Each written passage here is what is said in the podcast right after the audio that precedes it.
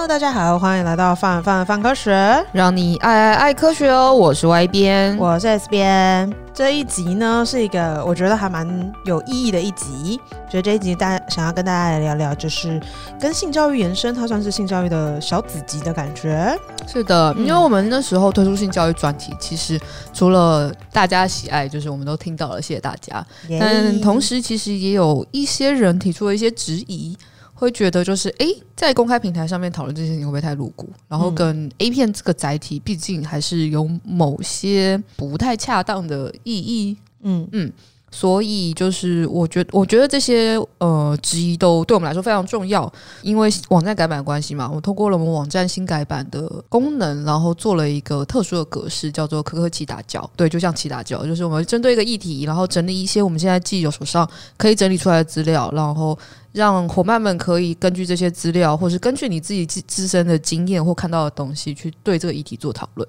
所以，因为有这样的争议，所以我们决定在这次性教育专题。结束后，往下延伸讨论两个题目，然后其中一个就会是，呃，既然常常会有一些情色意味的东西，都会说，哎，这东西十八禁，十八禁，十八禁。那十八岁以上的人才能看，那十八岁以下的人到底该用什么样的方式接触性教育呢？这是一个，因为他总不会是到了十八岁之后，突然什么就都会了。叮咚，就说哦，那个 你的你的那个性教育 性教育那个风暴已已解开之类的，没有，不是这回事。对对对，没有，绝对不是这回事嘛。嗯、然后跟我们都说，我们国小就在脱开 A 片了。嗯、好，然后另外一个就会是 A 片的东西很多都很母汤，这也是我们这次做性教育专题的一个初衷。但既然 A 片本身就会母汤，那到底什么样子的内容才会是相对来说比较？呃，正确的情色内容跟情色内容真的需要正确吗？嗯、就是我们决定就是来跟大家讨论这两个题目，这样对。那像就是刚刚讲到说，就是诶，十八岁以下要如何学习性教育？老实说，这个东西这个概念对我来讲真的还蛮吸引人的，因为这一篇科科奇大教就是是我我整理的这样子，然后在搜集资料过程中，其实发现诶，蛮多我之前没有想到的面向。所以，像比如说，当我们要了解说到底大家是从什么时候接触 A 片的话，因为像比如说，像之前跟外边聊的，就会说，哎、我们是国小时候就偷偷看过这样子，那就会其实有点难，因为这种东西你很难启齿，所以你也很难知道说这种东西到底是算是早呢？就比如说，大家到底都是国小看的呢，还是其实大家都是到国高中才会接触到这样子的东西呢？那我们要在什么样的时候进入，然后跟就是。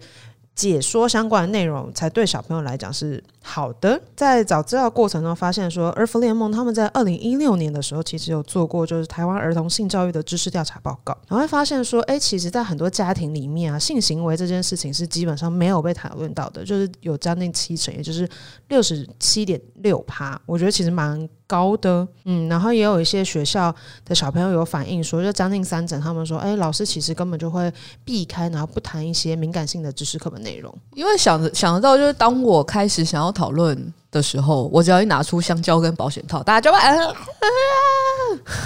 老师啊，老师你为什么拿这个？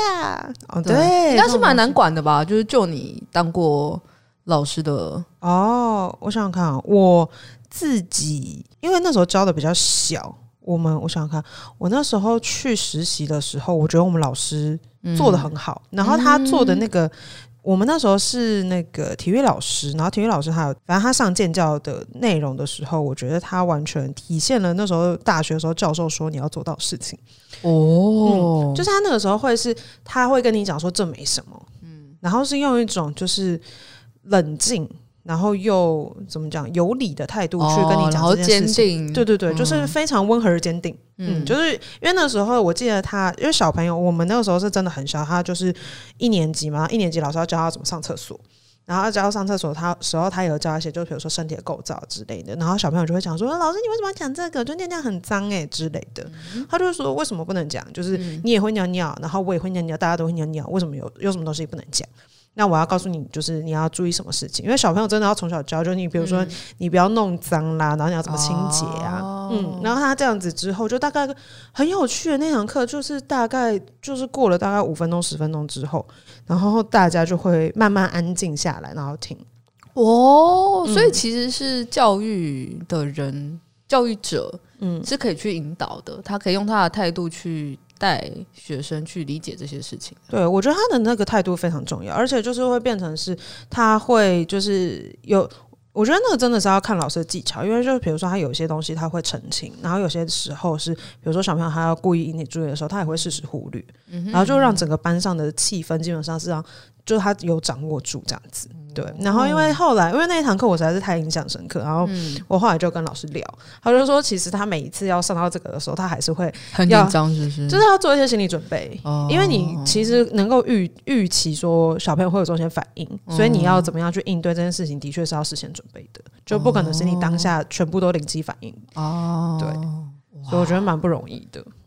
嗯，然后我就想到我之前高中的时候的，好像也是体育老师吧，他那个时候在教的时候，他就教我们戴保险套啊。然后那时候老师也是，也是，也是。我后来回想，觉得态度其实还蛮像的。嗯，对，就是，哎，我们要你如果真的要问问题。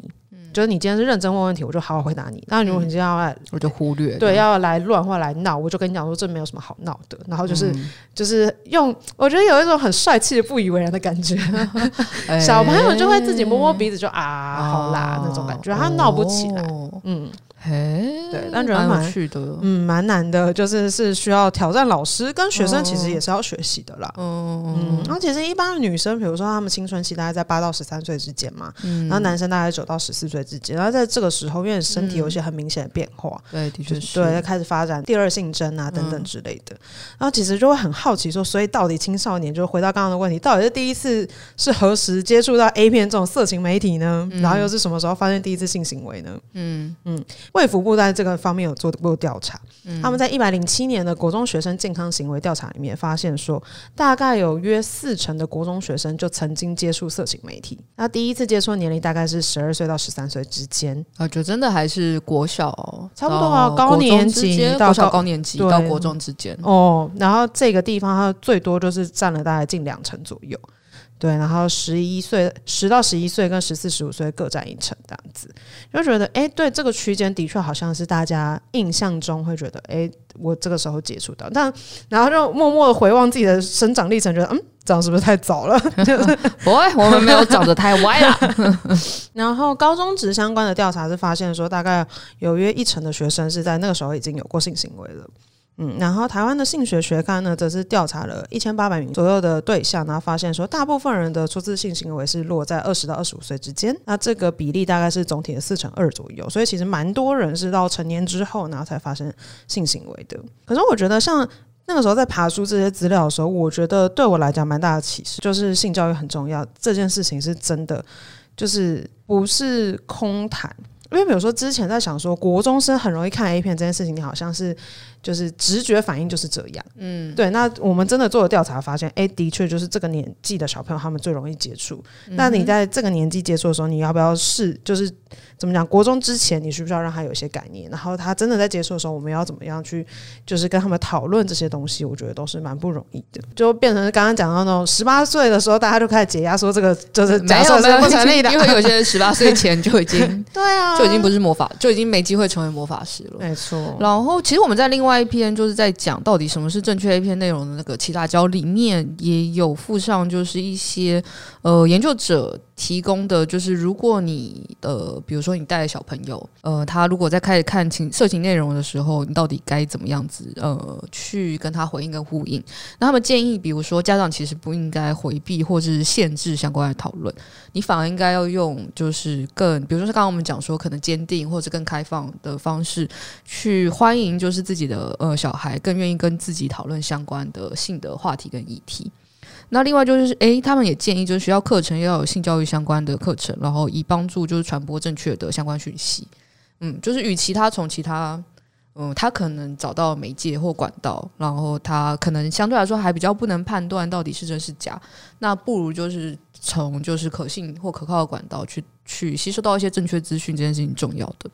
然后，另外他们也认为，就是相关的专家其实也可以透过其他的，比如说像节目或是工作坊，跟老师啊或跟家长去沟通，然后让他们知道这件事情是重要的。呃，这件事情其实不是外包给不知道谁就会解决的，不是外包给就是 A 片明星。对啊，因为你就会觉得，嗯，这件事情如果一直都不讨论，到底大家是期待什么时候？我觉得蛮会自然而然会这件事情。尤其某方面来说，如果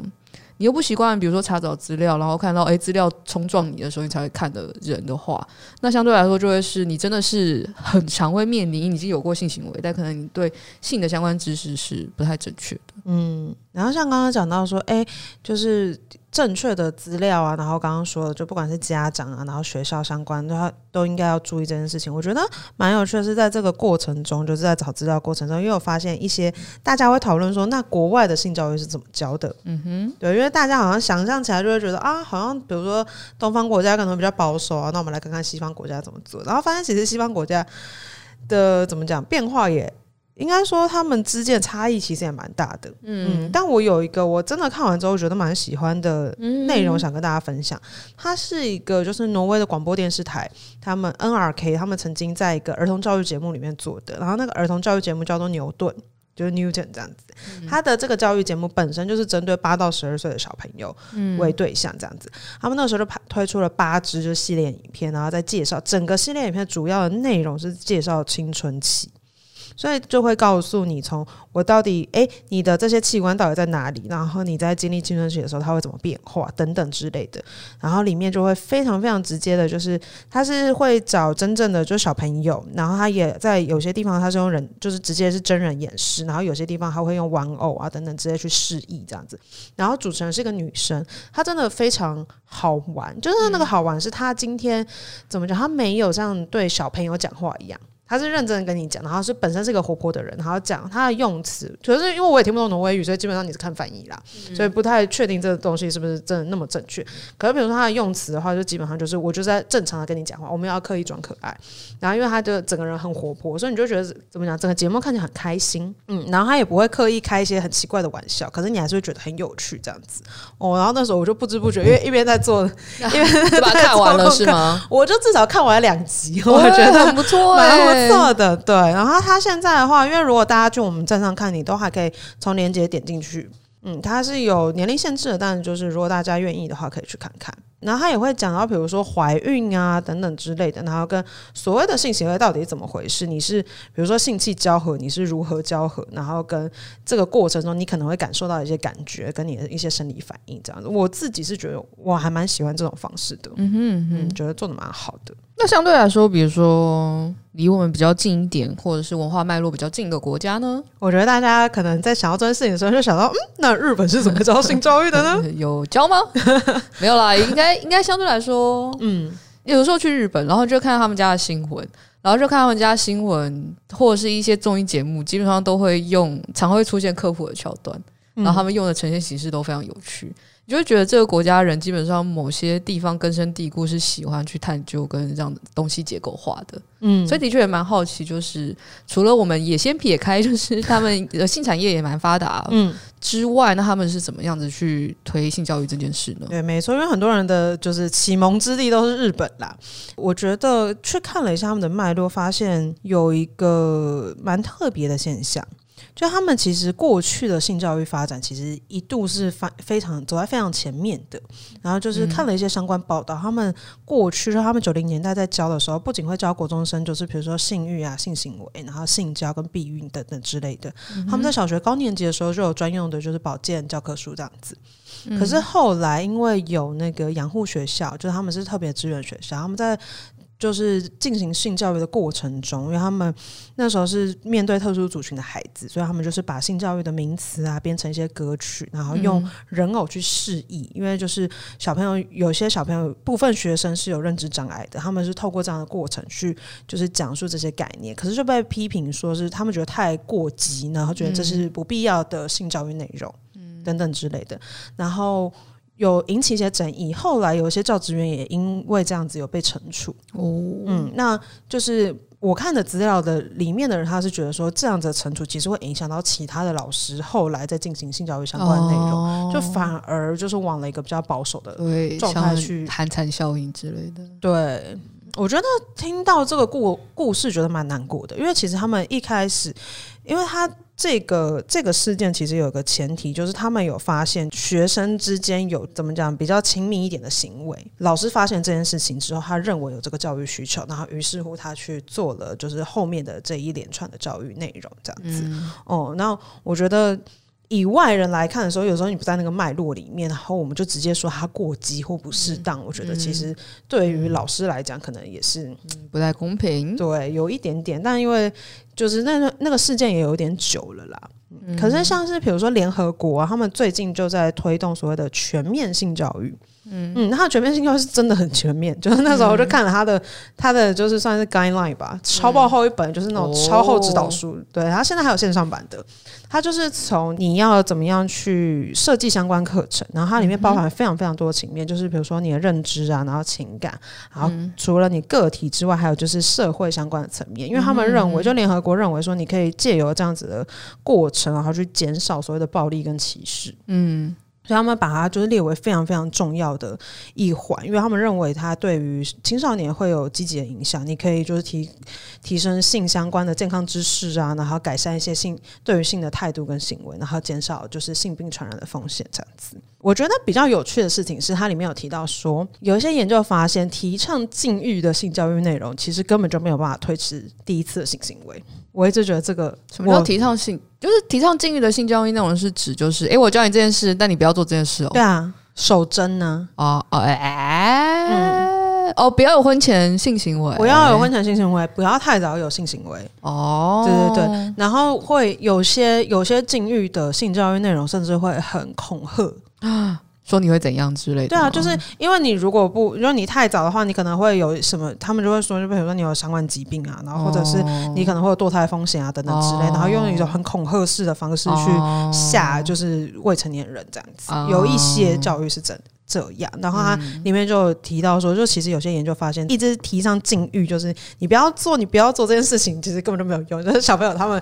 想要尝试，他们还是自己会去尝试。嗯，我就觉得，毕竟就是有第二性征，代表就是大家性成熟了啦。对，所以有性欲这件事情也是很正常的。就是直面去面对这件事情，可能会比就是我们遮遮掩掩，或是用一种恐吓的方式还要来得更好一点。没错。嗯，那其实台湾也有相关的呃，关于两性平等教育的一些相关内容跟讨论，对吧？对，没错。因为我们在一九九七年的时候，教育部就有通过，就是所谓的两性平等教育实施要点。哦，这个真的很有趣。身为一个教育系出身的人呢，嗯。就是你还要特别背这个年限，因为后来改成性别平等教育法。嗯，这个其实还蛮大的改变。嗯，就为大家额外补充这个神秘的小知识。为什么这个东西很重要呢？因为把它从两性变成性性平，嗯，就是这个是一个还蛮大的进步。就是我们不把性别只设定在两性这样子。对，好，那过去在九年一贯的时候，我们其实性教育分成三个阶段。第一个阶段是小一到小三。天哪，这好像在分享我大学课程，有这种感觉，有这种感觉。是 S 老师，就是小一到小三是一个阶段，然后第二个阶段是小四到小六，然后再来就是国一到国三。然后内容主要是在强调所谓的生长啊、发展，然后健康心理跟群体健康。嗯、然后后来现在新的课纲就十二年国教的话，性教育它就没有专门的科目，然后是被分到不同领域的科目当中。嗯、那主要是健康与体育，对，没错。然后国中阶段的话，如果现在去看课纲的内容啦，国中阶段主要会教就是比如说生殖器官的构造，然后功能。嗯与保健，还有怀孕、生理、优生保健。毕竟这个阶段，大家已经就是开始，大部分人都进入青春期了。没错，我觉得对我来讲蛮重要的事情是，它其中国中它还包含一个东西叫做色情讯息判别啊。哎，这很重要哎，我觉得蛮重要，就是等于是这个时候，我知道你可能会接触 A 片，或者是其他各式各样的色情内容，那我要怎么样？教学生你要如何判断里面的东西到底什么时候是夸大其词的，嗯、然后什么是你可以相信的，类似这样，我觉得还蛮重要的。跟有时候，如果比如说在某些方面来说，身体界限被侵犯的时候，当你没有被教导，你其实就不太理解这件事，你也没办法在第一时间做出反应。对，蛮多时候，比如说，其实我们国小跟国中都会陆陆续续碰到有人在路上啊，或者去做些什么事情的时候，别人侵犯你的身体，嗯，那个当下真的会僵住。对啊，你会完全不知道发生什么事，你都要回家，嗯、然后想了一阵子，才发现这件事情不太对。嗯、然后就我不知道其他其他人是怎样，但起码我自己在小时候，比如说国小、国中、高中，其实都有碰到过。对，这真的是需要很早就教给大家的啦。但就是因为刚刚讲的都是课纲相关的内容嘛，然后就会觉得。其实，因为课纲，然后到你真的到第一现场应用又差很多，然后每个老师如何设计课程也会有很多差别。我其实一直觉得这个相关的内容可以更加透过比如说观课啦，然后工作坊啊等等的形式去推动相关的教育内容。哦、嗯，就是。我总是觉得，因为我不知道，因为可能是之前的习惯吧。我总是觉得很多东西，比如说共同备课，总比 自己备课好，就有点孤单，也不知道哦。因为有的时候是你需要讨论，然后跟有些互动的，嗯，嗯。可是另外一个想要提出来跟大家聊的，就是比如说避孕原理，然后方法跟人工流产这些事情，在十二年国教课纲里面是放在高中。嗯哼嗯哼。你一方面觉得有点合理，一方面觉得等一下，合理的部分是因为就是这个时候是大家开始。逐渐可以真的进行性行为年龄，嗯，所以是高中，嗯，对。可是就是你还是会在想说，如果他是还没有被教到这件事情，那、嗯、他就先进行性行为，这件事情我们到底有没有办法预防，或者是给予什么支持等等的？那时候在看课纲的时候会有这些疑问啦。哦，嗯、就是感觉好像，比如说，可能在国国中阶段预先就可以讲些什么东西，然后不一定要全部都等到高中阶段，因为高中是十六到十八岁嘛，哎，十五到十八。十六到十八，十六到十八岁，十九岁。那其实这段期间，很多人其实都已经进行过第一次性行为了。然后跟刚刚不是讲说什么避孕原理、方法及人工流产？嗯，我高中的时候健康教育课教这一章，根本就是在搞黑家，就是老师直接放那个嗯，就流产的、引产的影片。嗯，然后因为你平常就没有这么刺激的东西可以看嘛，嗯、所以他就会用这种方式，有点像吓你说，就是如果你不好好避孕。他其实也没讲，就是你不好好干嘛，就会怎样，嗯、但他就拿那东西吓你，所以他其实搞不好，其实也没有讲说你不好好避孕，他其实搞不好，其实暗影着，就是他不希望你这段时间有有性行为，嗯，然后不然你就会是这个下场。但其实一方面来说是人工引产不全部都是用手术的方式，有的时候是用药。然后另外一方面也是，比如像刚刚讲的，我觉得这就某部分来说有点恐吓，就是你对那个年龄代，起码我那时候当下就不知道这种你要给我看这个东西，你到底想表达什么事 情？非常恐吓。对对，你没有教我，就是到底，比如说正确性行为是什么啊？嗯、然后避孕为什么重要啊？避孕有时候跳过所有的步骤，我先跟你讲说重要是，对对对对，避孕有时候重要是因为 性性就是一些相关的传染疾病，嗯，但你把流产这件事情当成坏结果，那我觉得往下往下也会推到，就是其实到比如说呃，到人长大就是有正常性行为，偶尔避孕就算有避孕也会有失败的时候，你为什么要把流产这件呃把人工引产这件事情变成给他贴上了负面标签，就是一定是因为你太淫荡或是太爱做爱才会有这种事情。对啊，你有时候就算是结婚了，有有那个在结婚当中有性行为，有时候没有在预料当中的怀孕也会有出现，也会有这样子的行为啊。哦，就是好像简化了这件事情，然后贴了标签，然后在你高中阶段，起码我当下还不太确定，就是这到底是怎么回事的时候，吓死你这样。对还好我是生物系的，其实不是太可怕。见过大风大浪生物系，没有结果是是可以啦，就是喜欢这个才念三类嘛。对，但是。能感受到他其实那时候是想要用这种方式吓你的，哦。然后我觉得我很多朋友其实就真的会被吓到，真的假的？对啊，你想想看，就是如果要看那种很很恐怖的人工引产影片，可以很恐怖哎，我那也不是很恐怖啦，就是你根本不知道发生什么事情啊。我这边要分享，但我觉得好像。因为那个时候，老实说，我之前有听说过这件事情，就是老师会给你看堕胎影片，嗯、然后于是乎就是到那个差不多在保险到那前后几堂课的时候，那个时候其实某个上，然后有点看恐怖片的感觉，嗯、就是你既怕又有点期待，嗯，嗯，可是我们老师后来没有给我们看那个，哦，嗯，就是他应该说他没有给我们看真，没有给我们看到真的很血血淋淋的内容。就是他有告诉我们，他大概是一个什么样的流程，然后他没有给我们看到，就是最后那种，就是大家在形容那种很血腥的画面。我后来觉得蛮感谢我们老师，我觉得是啊，因为你如果你如果要认真说，其实生小孩也会看起来很血淋淋啊。对啊，对啊，那你为什么不就是？你为什么不先放生小孩也很痛苦啊？真的很怕爆哎、欸！对啊，你你为什么就这样从上就是好了开始生气了？因为我想想，就是那段时间真的没有想过这件事情。长大之后，真的觉得、哦、长大回过头来望那段时间，就会觉得我觉得这样子的方式不太好啦。嗯，不知道大家都虽然就是真的是当下没有那么一阵静默，对对对，对，但是。就会觉得哦，就现在身为就是科普传播相关从业人员的时候，我觉得这不是一个好的知识传播方式。嗯，那蛮好奇的，如果比如说你过去的话，你有什么就是印象很深刻？你觉得老师教的很好性教育吗？或者是就如果现在给你一次机会让你回到过去，哦，你会想要学到什么东西？哦，我觉得。理解性行为这件事情蛮重要的，然后对于性行为跟对于一些性别，呃，因为其实国高中的时候也有一些呃同学们，其实感受到他的那个性别认同跟性倾向，其实不是非常主流的。但你也感受到，就是其实老师也没有特别去引导，或者是呃带同学去认识这件事情。嗯，那如果大家都很好，就就会是，哎，我也不特别不会特别霸凌你，或是也不会特别说什么。但有的时候还是多少会有一些无意间的词汇会去影响到这些同学。嗯嗯，然后我觉得蛮神秘的，也不知道神不神，应该其实也不太神秘了。就到了大学之后，这件事情就解了，因为大学之后大家就。都蛮明确知道哦，谁谁性倾向大概是怎么回事啊，然后他自己的性别认同是什么。但是国高中的时候，你会发觉这件事情，当你不是所谓的传统二元性别，或是呃大家主流性倾向的时候，其实学生们都当下你其实不太懂那是什么意思。那我觉得如果老师。能够在那个时候，或是我如果那个时候就能理解，就是所谓的不同人，他有不一样的呃呃性别认同跟性倾向，那我觉得我在对待那些同学的时候会更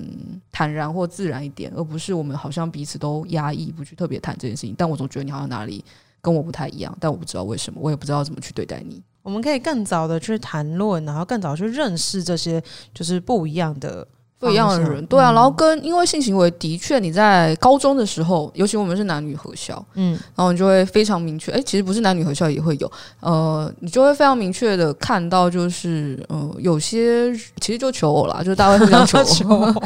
对，你就看到同学们会互相求偶，嗯，高中就是求偶，同学们对啊，本来就是啊，国高中的时候就在求偶了，合理，国小也在求偶，行，国小也有，国小也有，国小也有了，对啊，所以那你既然会求偶，就是。你不知道求我这件事情跟求我接下来是什么事情，就你会对于彼此的身体有些好奇，我觉得这件事情非常非常合理。嗯，而好像我们那时候教育不把这件事情视为合理，他比较视为就会是你你你有点超进度了，你不可以这个样子。嗯哼，对对对，你不能这样子，在这个阶段只有一个进度，只有一个进度可以往前推，那东西叫念书，其他的东西都不准推。啊，对啊，因为我也是高中的时候交第一个男朋友，嗯，我那时候老师可生气的嘞，真的很生气，也是那种会，因为我跟他会拆散你吗？他有拆散你们吗？我跟我那个前男友都会都是成绩还不错的，他们就会把我们直接抓到教室，而且不止一个老师，不止导师，还有别科科目的老师说，你们两个成绩都不错，这时候就不要谈恋爱了吧？你说，你就当下你还真觉得他讲的蛮合理的，什么？不是两个学霸谈恋爱，难道不会我们也没有学霸变？就一般啊，一般般，一般般。对对对，没有啊，就是他会约会就是图书馆约啊，这样子。他会觉得，他会觉得，因为他一他就是事先就会觉得这件事情一定会影响到功课。哦。然后你们又是你们又是，他就还会有那种，就是你们是班上功课比较好的人，你还会还会影响到其他同学。我就觉得你，我觉得其他的同学根本 没有在管，根本不在 care，就是对对对啊，就这种感觉啊。然后然后老师就会这样子讲，然后。再往下就会还会说什么？如果你们不乖的话，或者是曾经很退步，就要跟跟家长说。哦，恐吓吗？对啊，告家长。嗯，哎、呃，嗯，蛮有趣的，你们老师 蛮可爱的。就是嗯，我不知道其他人会碰到什么样的状况啦。哦，嗯，但是起码我自己在这个阶段就会觉得，哎、欸，你好像应该教我，就是难道你不是应该要教我，就是？如果你觉得这整件事情很难兼顾，嗯，那从你的角度，难道不能告诉我说这整件事情怎么兼顾，或是或是呃相对来说比较健康的这样子的关系的建立，在高中阶段应该长什么样子？哦，因为不然我们就会假定吧，就假定你就是处理不好。哦，对啊，不然你就会一直看偶像剧的范例，那显然那不是好范例啊。其实我自己我自己会觉得，在这件事情上，我还蛮怎么讲我。就是比如说之前自己在教学生，就不管是就是过去当实习老师，然后或者当家教的时候，我觉得对我来讲蛮重要一点是相信学生。那个所谓的相信学生，是相信他们有能力。可以做到一些事情，对，就是我觉得教育训练的重点就在这里，就是你知道这些小，就是一般的小朋友他的生理发展，就不管是身心发展，大概到什么阶段，他们可以处理什么样的事情。然后有很多东西是，当你今天相信他的时候，不是说就是你今天就是相信一个一年级的小朋友，他可以学微积分，然后就可以学，不就不是这样，但就 是我觉得你可以三角函数，Go Go，不是这样的，就是我们还是要合理一点，但就是在你既有知识脉络下，然后有的时候是信任这个学生，他可以。处理一些事情，你在这个时候用正确的方式教导他这些所谓正确的概念，可以帮他更好处理那些情境。我觉得对我来讲是蛮重要的。嗯，像比如说刚刚讲到说，如果可以回到过去的话，会想要怎么学性教育？我就会觉得，如果我高中的那个建教老师是我国中建教老师的话，我觉得蛮好的。哦，对啊，因为我觉得你们老师说，哦，我我。高中那个老师我真的蛮喜欢他，然后我真的会觉得说，就是刚刚讲那一句话，就是我还是很爱我国中的所有老师，但就是有时候觉得，如果国中那个阶段的时候，我们就可以这样学，我觉得是挺好的一件事情，因为我觉得我自己的成长经验里面，大部分是国中的时候同学比较好奇啦，然后各式各样的玩笑也差不多都是那时候开这样子哦，然后就会觉得说，如果。有更正确的教导，然后跟老师是用那样子就是理性又温和的态度去教导这些内容的话，我其实觉得可以让大家在那个时候不那么迷惘。对啊，其实不太不知道说大家在过去到底是怎么学性教育，或者是你到底有没有学性教育？嗯，好奇，对，其实蛮好奇的，嗯。现在没有办法，就是听真的面对面，对啊，跟我们的就是听众朋友们互动，但是蛮就是好奇大家的回复啦。如果就是你有什么想要分享的内容，都可以，对啊，对，不管是在 Podcast 上面留言，或者到我们的网站上面留言，我们都会看得到。我是真的蛮好奇，因为我觉得每一个学校，甚至是同一个学校不同班，对啊，差异都很大，真的。嗯，然后每个老师带班的风格也都会。就是差蛮多的，嗯，好，请大家多分享给我们，不然就会真的，比如说，就我想回想起，我觉得，嗯，性教育零，对啊，嗯，反而在生物课学到蛮多的啊，生物课那个会不会就太深入了一点？怕。有的生物课的时候，我很喜欢我高中的生物老，突然在分享生物课，嗯，我高中的生物老师，哦、然后我觉得他对我影响蛮多的，包含就会是因为你小时候就多少。觉得自己喜欢生物，然后就觉得自己可以 handle 解剖或者是认识身体这件事情。嗯，然后但第一次解剖青蛙的时候，还是被吓到了。然后你老师平常是一个看起来比较严肃一点的人，嗯、但他那个当下，他其实就很温柔的带着你去理解，比如说生命是什么，然后你为什么这件事情不用怕。然后跟他在上教我们器官的时候，他买了整头猪。哦，真的假的？嗯，那整头猪包含是可爱的小猪还是大猪？就真的猪啊，就是猪的，他就是买那种，就是去卖猪的店，然后请他帮忙，就是把猪的器官完整的留下来。因为如果不完整留，他们都会切嘛，所以就会从比如说脑啊、他的咽喉啊、他的内脏器官啊，然后带去认识。然后你当下看的时候，当然很震惊。然后现在长大回想起来说说，哎，他洗干净，而且他洗的很干，他不是洗干净，他有整理干整理干净，但他不会不至于让你不认识那些器官。我觉得这件事情对我影响影响蛮大的。哦，怎么办？我觉得讲一讲好像就是教师节特 辑哦。哎，对，有种教师节特辑的感觉。他他他现在他做的讲义到现在我都还留着。真的假的？好棒哦！哎，我其实一路走来，就是从小到大，我都真的遇到还蛮好的老师哎。哇，教师节特辑可以讲好多。那我们教师节在教师节特辑 哈。对，那这次就主要是跟大家分享，我们因为性教育专题，然后而延伸了两篇科科习大教。那这个形式呢，是我们之后也会持续进行的。嗯，很欢迎就是所有的就是听众朋友可以跟我们一起在我们的网站上讨论相关的内容，因为我们觉得很多深度的内容是要透过这样子不断对话、不断讨论，然后才有办法就是诶激荡一些新的想法，然后进行沟通的可能。因为像是比如说这一次的话，我觉得。的我就有收到一些我自己蛮喜欢的回馈，因为像比如说刚刚讲到性教育的那一篇里面，就下面就有一位就是朋友科伙伴叫做胡禅，是胡禅吗？对，胡禅，他说如果不能把器官视作器官，就是从小到大，那怎么讨论也正常不了。我觉得这个就还对我来讲蛮重要的。跟我老实说，我觉得对于我来讲，我这次做性教育专题的第一课。就是把器官视作器官，就是所有的性器官名称，不管比如说阴茎啊、阴蒂啊等等之类，你就把它当成一个器官，然后直接的说它，就不要把它当成什么很避讳的词汇啊等等之类的，这真的是蛮重要的，不然好像它永远都有一层奇怪的滤镜，然后好像永远都没有办法正常的看它。嗯，在另外一篇在讲就是什么是正确的嗯色情情色内容的时候，我觉得有一个读者留的也蛮有趣的，他叫诶，他的名字叫做 Untrue is True。他讲说，就是他觉得关键不在正确，而在于怎么教育观，怎么让观众理解，知道现实跟想象是不一样的。这就是刚刚十二年课纲里面的那个，嗯、就是判别，对 对，对，色讯讯息，对对对，重要重要对重要，就是你要如何知道这些东西到底是有没有夸张的，然后这些内容到底你要相信到什么程度？哎，资讯识读真的是很重要一课。对啊，然后跟国威哦，国国威是我们家 PB，，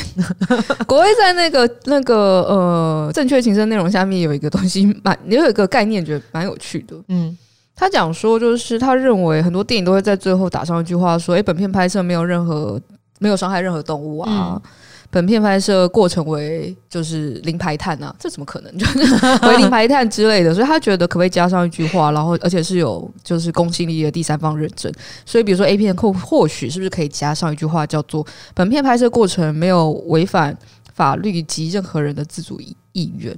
哦，嗯，然后就是他经过认证，他觉得诶，这样或许是 OK，然后然后算是就是其他的，比如说一些看起来很烫的东西，就是创作自由，嗯、但他实际上并本身并没有违反任何法律。我之前有看过一系列的那个，算是。嗯，作品吗？我那时候觉得蛮蛮特别的，就是因为其实我们刚刚讲到 A 片有很多种不同的形式嘛。那有一些，比如说内容，它可能是就是很温柔的，嗯，那也觉得有些人喜欢看一些，就比如说比较重口味的啊，然后或者是一些比如说比较强迫一点的剧情。嗯，那欧美呢，很多就是片商他们在拍摄这些内容的时候，他们会有一个访问的桥段。嗯，就是让那个里面出演的明星跟你讲说他在里面就是到底经历了什么样的过程，然后聊一聊他的心情，欸、很不错、嗯，让你认知到说这些东西他都是演出来的。的对对对，我一直觉得这个这个东西蛮重要的。对，然后有的时候他们可能会开玩笑说，哎、欸，比如说我在哪里做比较夸张的表演啊，然后其实我在那个时候可能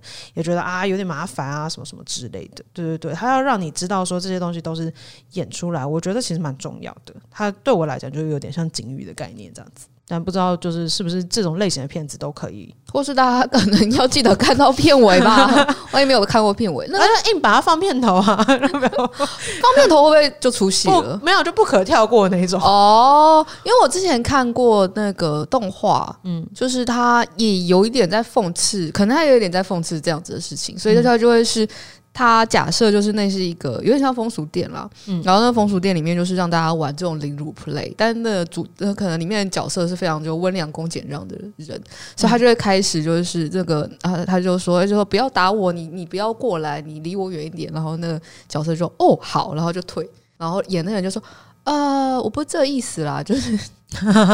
对对，就是你可以过来一点，你可以过来一点，然后你可以对我做什么什么什么事情，但什么什么什么不要这样哦，就好好沟通，对对对对对对对对，嗯，蛮好玩的，嗯，所以嗯，关于性相关的内容就还。真的是蛮多好学的，就算我们已经过了十八岁了，嗯，我觉得的确我们也透过这次性教育的内容学到了蛮多事，没错，嗯，接下来就希望大家可以跟着我们一起再来探讨一些更复杂的事情，比如说我们在做性教育专题的这阵子，其实 Pornhub 也有蛮多相关议题，嗯，对啊，那就会讨论是，哎，上面有些情色内容可能是不愿意被拍下来的，嗯，甚至是透过非法的方式，然后平台到底该负责什么责任？那后续也有讨论说，哎，因为一些那个金流上的抵制，然后导致 Pornhub 里面的一些工作者可能工作权益有受损。那我觉得，或许未来我们可以讨论更多相关议题。这样，嗯哼，对，就真的很期待大家跟我们一起学习。哦，我们觉得相关的内容都是需要持续不断学习跟讨论的。啊，让我们一起起打交这样子。没错，起打交。打，每次讲到骑大交，全场在打架。齐打交，对，期待大家跟我们一起骑大交哟。那我们就下集再见喽，拜拜。拜拜。以上就是本集泛泛泛科学的节目内容。如果想要收听完整版，欢迎订阅我们的 Podcast 频道。另外，为了感谢广大读者，泛科学在十周年之际开放官网新功能啦！只要加入免费会员，你就能留言评论、自定追踪、点击光点，还能获得好玩的知识成就，升等练功。快点击资讯栏链接，加入泛科学，轻松玩科学。